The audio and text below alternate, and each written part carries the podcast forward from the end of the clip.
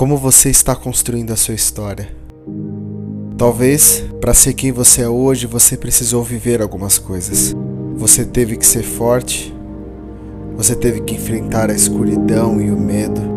Quantos foram os sofrimentos? Quantas foram as dores, fracassos, humilhações? Quantas foram as quedas?